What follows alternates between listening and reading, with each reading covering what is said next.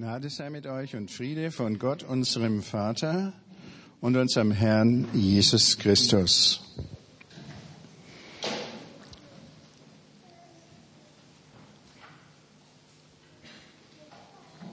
Wir beten, Herr, unser Gott, öffne unser Herz, dass wir dich immer mehr durch den Heiligen Geist erkennen und zu deinen Kindern werden. Amen.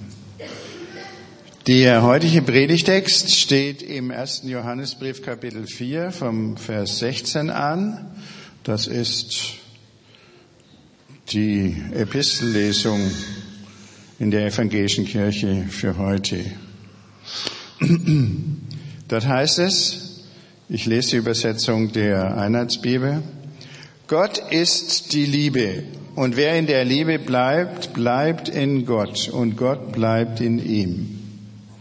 Darin ist unter uns die Liebe vollendet, dass wir am Tage des Gerichts Zuversicht haben. Denn wie er, so sind auch wir in dieser Welt. Furcht gibt es in der Liebe nicht, sondern die vollkommene Liebe vertreibt die Furcht. Denn die Furcht rechnet mit Strafe, und wer sich fürchtet, dessen Liebe ist nicht vollendet. Wir wollen lieben, weil er uns zuerst geliebt hat. Wenn jemand sagt, ich liebe Gott, aber seinen Bruder hasst, ist er ein Lügner. Denn wer seinen Bruder nicht liebt, den er sieht, kann Gott nicht lieben, den er nicht sieht. Und dies Gebot haben wir von ihm. Wer Gott liebt, soll auch seinen Bruder lieben. Gott ist die Liebe, das ist ein ganz wuchtiger Satz, sozusagen auch eine Definition des Wesens Gottes. Gottes Charakter ist es zu lieben. Er kann nicht anders, weil er Gott ist. Gott kann nicht hassen, weil sonst wäre er nicht Gott. Er hat alles geschaffen aus Liebe. Ja, er ist in sich, in Gott, schon liebende Gemeinschaft, bevor die Welt geschaffen wurde. Und das war die Botschaft vom letzten Sonntag vom Dreieinigkeitsfest, wo die Christenheit sich überlegt und darüber nachdenkt, was ist, äh, was ist das Geheimnis des dreieinigen Gottes? Das Geheimnis des dreieinigen Gottes ist, dass er Liebe ist. Zur Liebe, Liebe ist ja ein Beziehungsbegriff, da braucht man mindestens zwei oder drei oder mehr Personen. Äh, und äh, so liebt Gott der Vater, den Sohn, Jesus Christus und den Heiligen Geist und umgekehrt in einer Vollkommenheit, so dass sie eins sind. Alle Religionen, die Gott sich anders vorstellen, die landen immer bei irgendeiner höheren Macht und die dann alles andere mehr oder weniger dirigiert und wer sich dem nicht beugt, wird unterdrückt. Der Gott des Islams, ist so gedacht. Aber wir Christen wissen durch den Heiligen Geist, dass Gott Liebe ist. Und weil er diese Liebe nicht für sich behalten hat, das ist auch etwas Typisches für die Liebe, dass sie nichts für sich will, hat er die Welt uns als Geschöpfe geschaffen um uns in seine göttliche Gemeinschaft mit einzubeziehen. Das ist der Sinn der Welt. Und das Ziel der Welt, dass wir einbezogen werden in diese liebende Gemeinschaft Gottes. Zur Liebe gehört auch die Freiheit. Es ist keine Zwangsveranstaltung, sondern die Liebe lässt den anderen sich irgendwie selbst sein und Sie riskiert damit auch einig ist. Und Gott hat den Abfall der Menschen riskiert und so ist es auch gekommen. Aber Christus hat uns zurückgewonnen. Hier heißt es, Gott ist Liebe und wenn wer in der Liebe bleibt, bleibt in Gott und Gott bleibt in ihm. Liebe ist sozusagen eine Atmosphäre, eine ja, Lebensatmosphäre und da sollen wir drin bleiben. Man kann, wie das Wort sagt, natürlich auch wieder herausfallen. Bleiben in Gott. Was wir, was Menschen von Natur aus wollen, ist Gutes empfangen von Gott. Wir wollen etwas haben von ihm. Eine höhere Stufe ist, wenn wir ihn haben wollen, wenn wir Gemeinschaft mit ihm haben wollen. Wir müssen äh, davon wegkommen, dass wir nur etwas haben wollen und nicht ihn selbst. Und ihn dass wir in ihm bleiben und leben, wie in einem Strom, einem Strom, der einen erfüllt, äh, umgibt und weiterführt. Hier im ersten Johannesbrief heißt es, darin haben wir die Liebe erkannt, dass er seine Seele für uns eingesetzt hat. Im dritten Kapitel steht das. Seine Seele, das steht im griechischen Psyche, von Psychologie bekannt. Da steht nicht, dass Gott, äh, gemeint ist Jesus, dass Jesus sein Bios, sein biologisches Leben gegeben hat, sondern er hat seine Psyche gegeben alles, was er ist. Seinen Bios kann ein Mensch auch geben, zum Beispiel ein Soldat im Krieg für sein Vaterland, für einen guten Zweck, für die Freiheit oder äh, seines Volkes oder anderer Völker. Aber das heißt noch lange nicht, dass er diese Menschen deswegen liebt.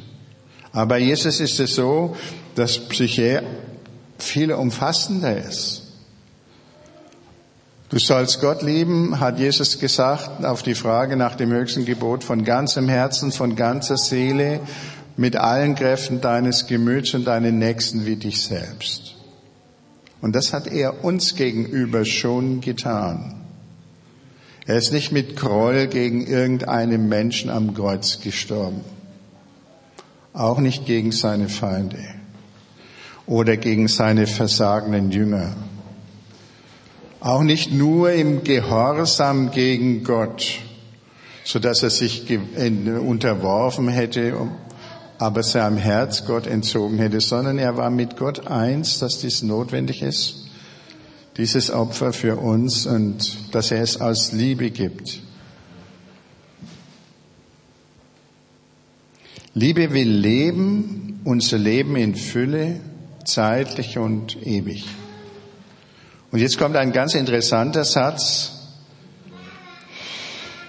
Darin ist unter uns die Liebe vollendet, dass wir am Tag des Gerichts Zuversicht haben, denn wie er, so sind auch wir in dieser Welt. Furcht gibt es in der Liebe nicht, sondern die vollkommene Liebe vertreibt die Furcht. Die Furcht rechnet mit Strafe und wer sich fürchtet, dessen Liebe ist nicht vollendet. Furcht ist in der Liebe nicht. Dieser Satz hat mich schon immer sehr fasziniert. Ist nicht einfach zu verstehen. Ich habe mir das so zurechtgelegt. Äh, Johannes redet hier von der vollkommenen Liebe. Die vollkommene Liebe ist die Liebe Gottes, die alle Menschen umfasst ohne äh, eine Ausnahme.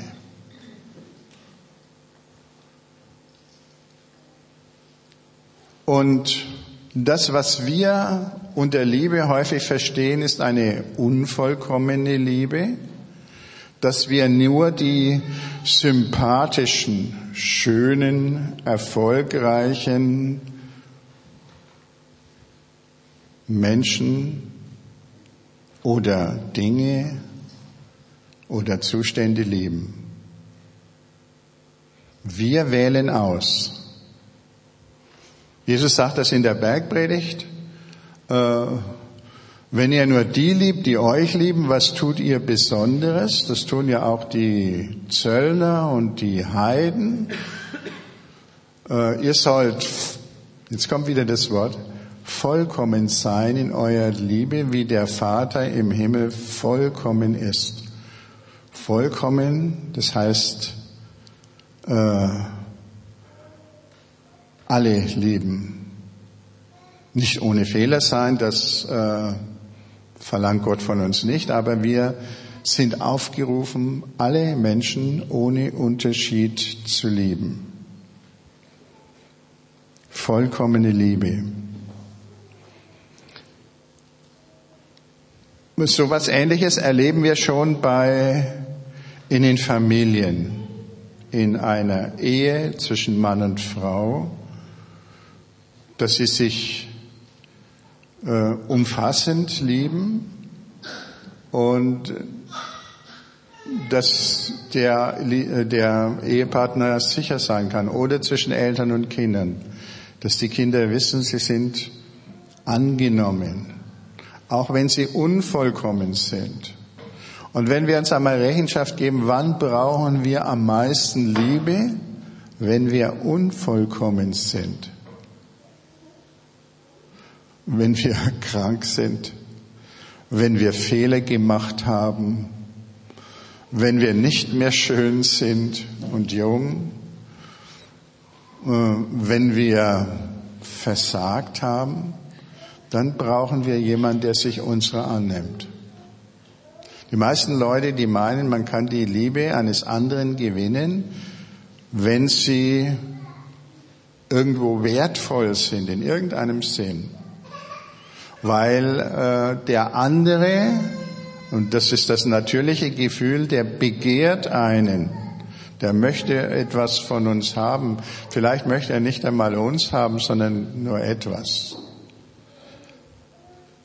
Du sollst nicht begehren, äh, sagen die Gebote, dass äh, Lieben ist etwas anderes. Es ist das Meer. Darin wird die Liebe vollkommen, dass sie niemand ausschließt. Und seht ihr, das brauchen wir. Die Liebe ist letztlich eine Entscheidung. Wir wollen lieben, weil er uns zuerst geliebt hat. Wir wollen lieben. Das ist nicht die Faszination von einem anderen Menschen, von einer Sache, von einem Ziel, sondern äh, das ist die Hingabe an einen anderen Menschen, an Gott, um seiner selbst willen, um ihm zu helfen und ihm Leben zu ermöglichen. Wir wollen leben ist ein Entschluss. Gefühle, das wissen wir, sind vergänglich. Wer, lieb, wer meint, Liebe sei ein Gefühl, der hat eine unvollkommene Liebe. Und äh, das kann sich eben ändern und dann sind diese Gefühle können, wenn man enttäuscht ist, sogar dem Hass weichen, der Verachtung oder einem Desinteresse am anderen. Liebe, so wie, wie der Apostel Johannes das hier meint und wie Jesus es gemeint hat, diese vollkommene Liebe, die möchte das Gute für andere. Und zwar ohne Ausnahme. Sie wählt nicht aus, ist nicht selektiv. Wenn jemand sagt, ich liebe Gott, aber seinen Bruder hasst, ist er ein Lügner. Die Liebe ist eben unteilbar. Hier äh,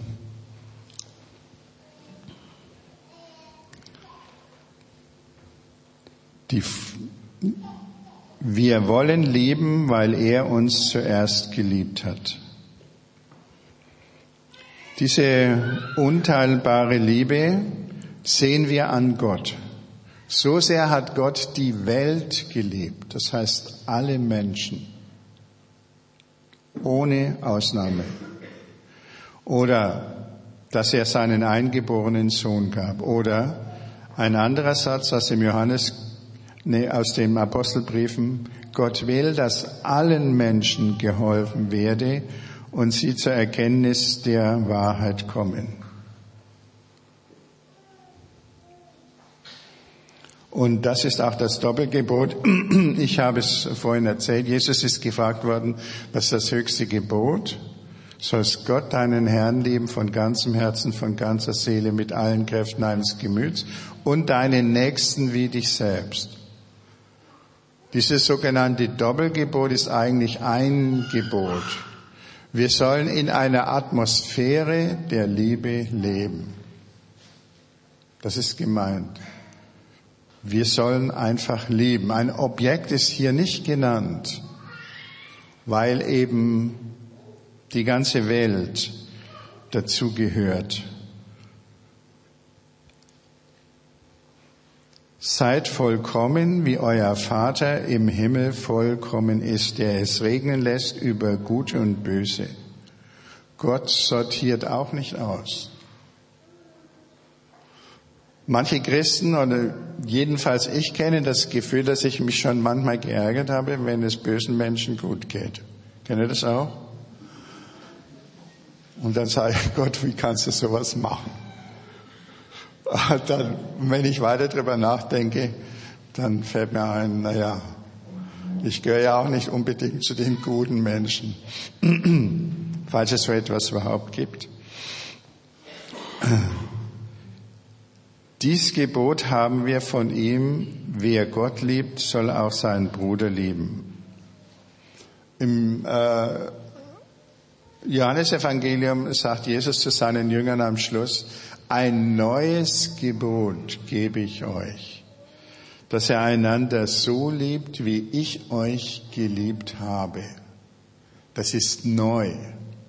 Im Alten Testament und, oder auch in unseren äh, Empfindungen ist das so, dass wir eben diese auswählende Liebe kennen, aber Jesus sagt das nichts Besonderes. Das neue Gebot ist, so zu lieben, wie er uns geliebt hat. Und er hat uns ohne Ausnahme geliebt.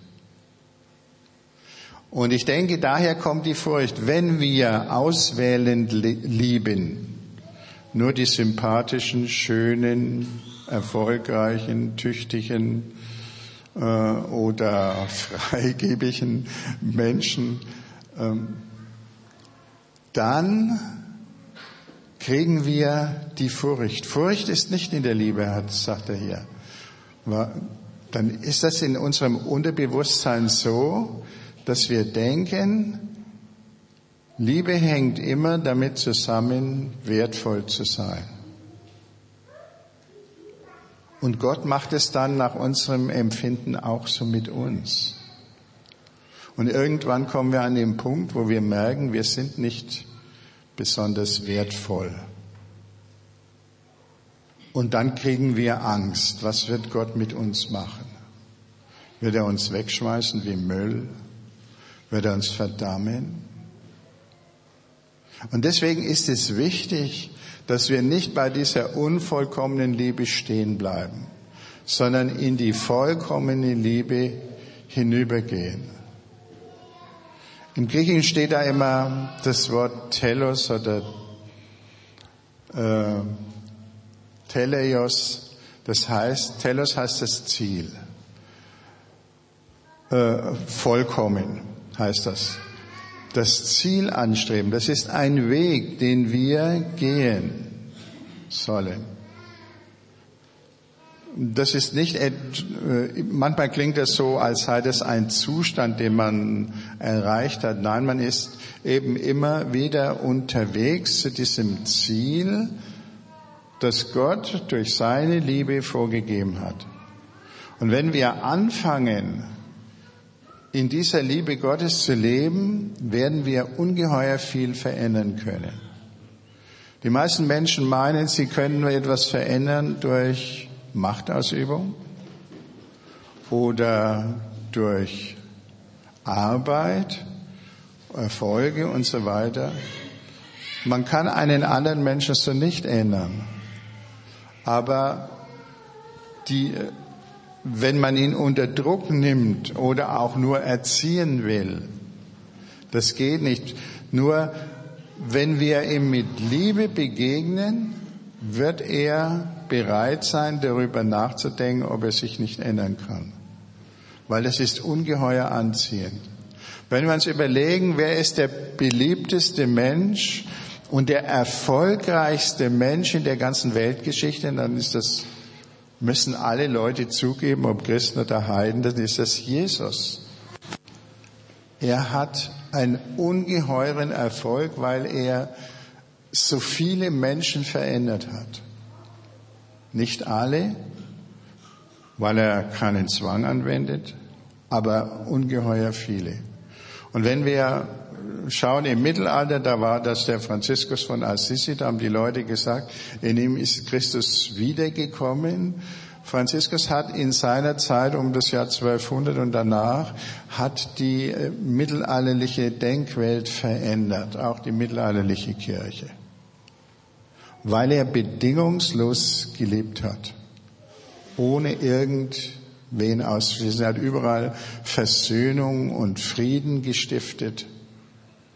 Und ich denke, das ist auch notwendig in unserer Welt, dass wir anfangen und dazu berufen sind, äh, in dieser Haltung das äh, zu leben, dass wir niemand von der Liebe ausschließen.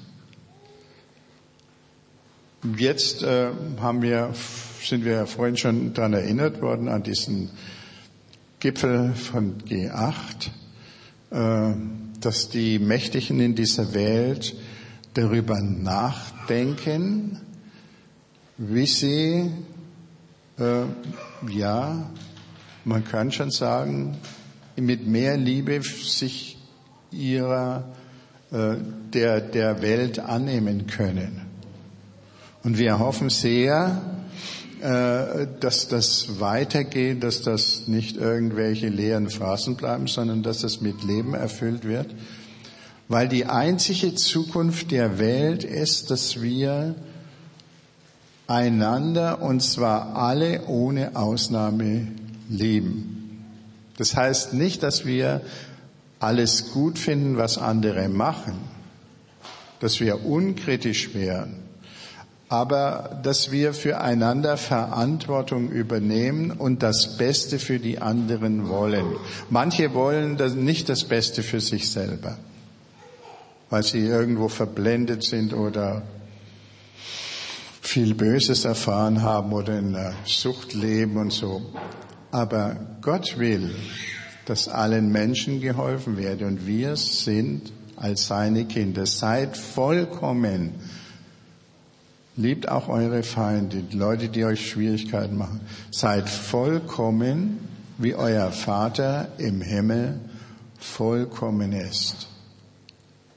Vollkommen schließt keinen aus.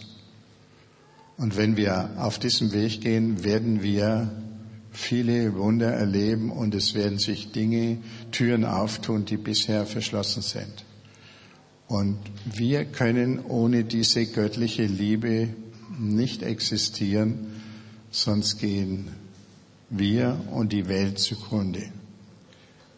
Gott ist Liebe. Und wer in der Liebe bleibt, der bleibt in Gott und Gott in ihm.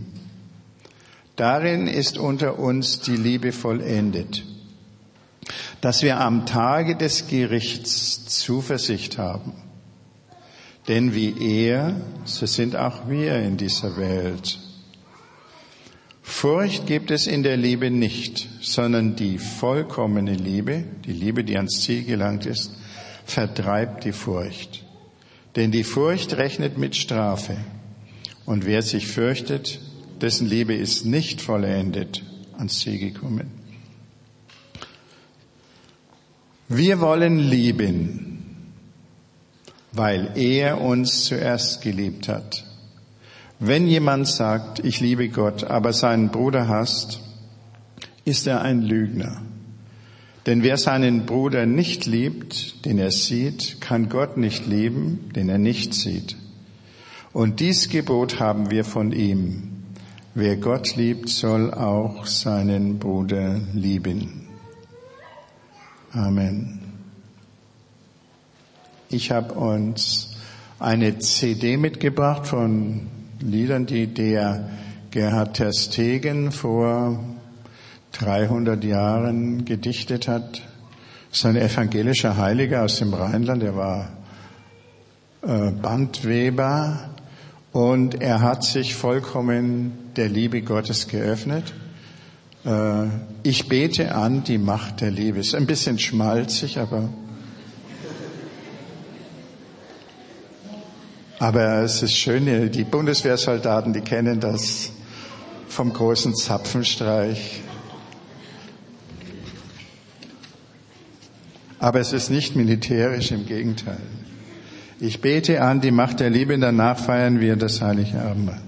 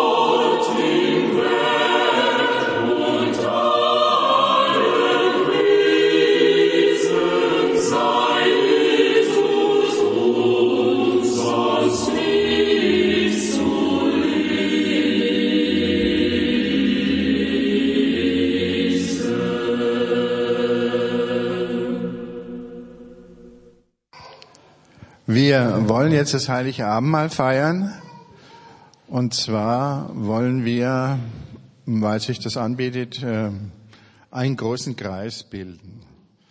Äh, es wird ein bisschen eng zugehen und dann wird, werden die Abendmahlshelfer Brot und Wein zu euch bringen.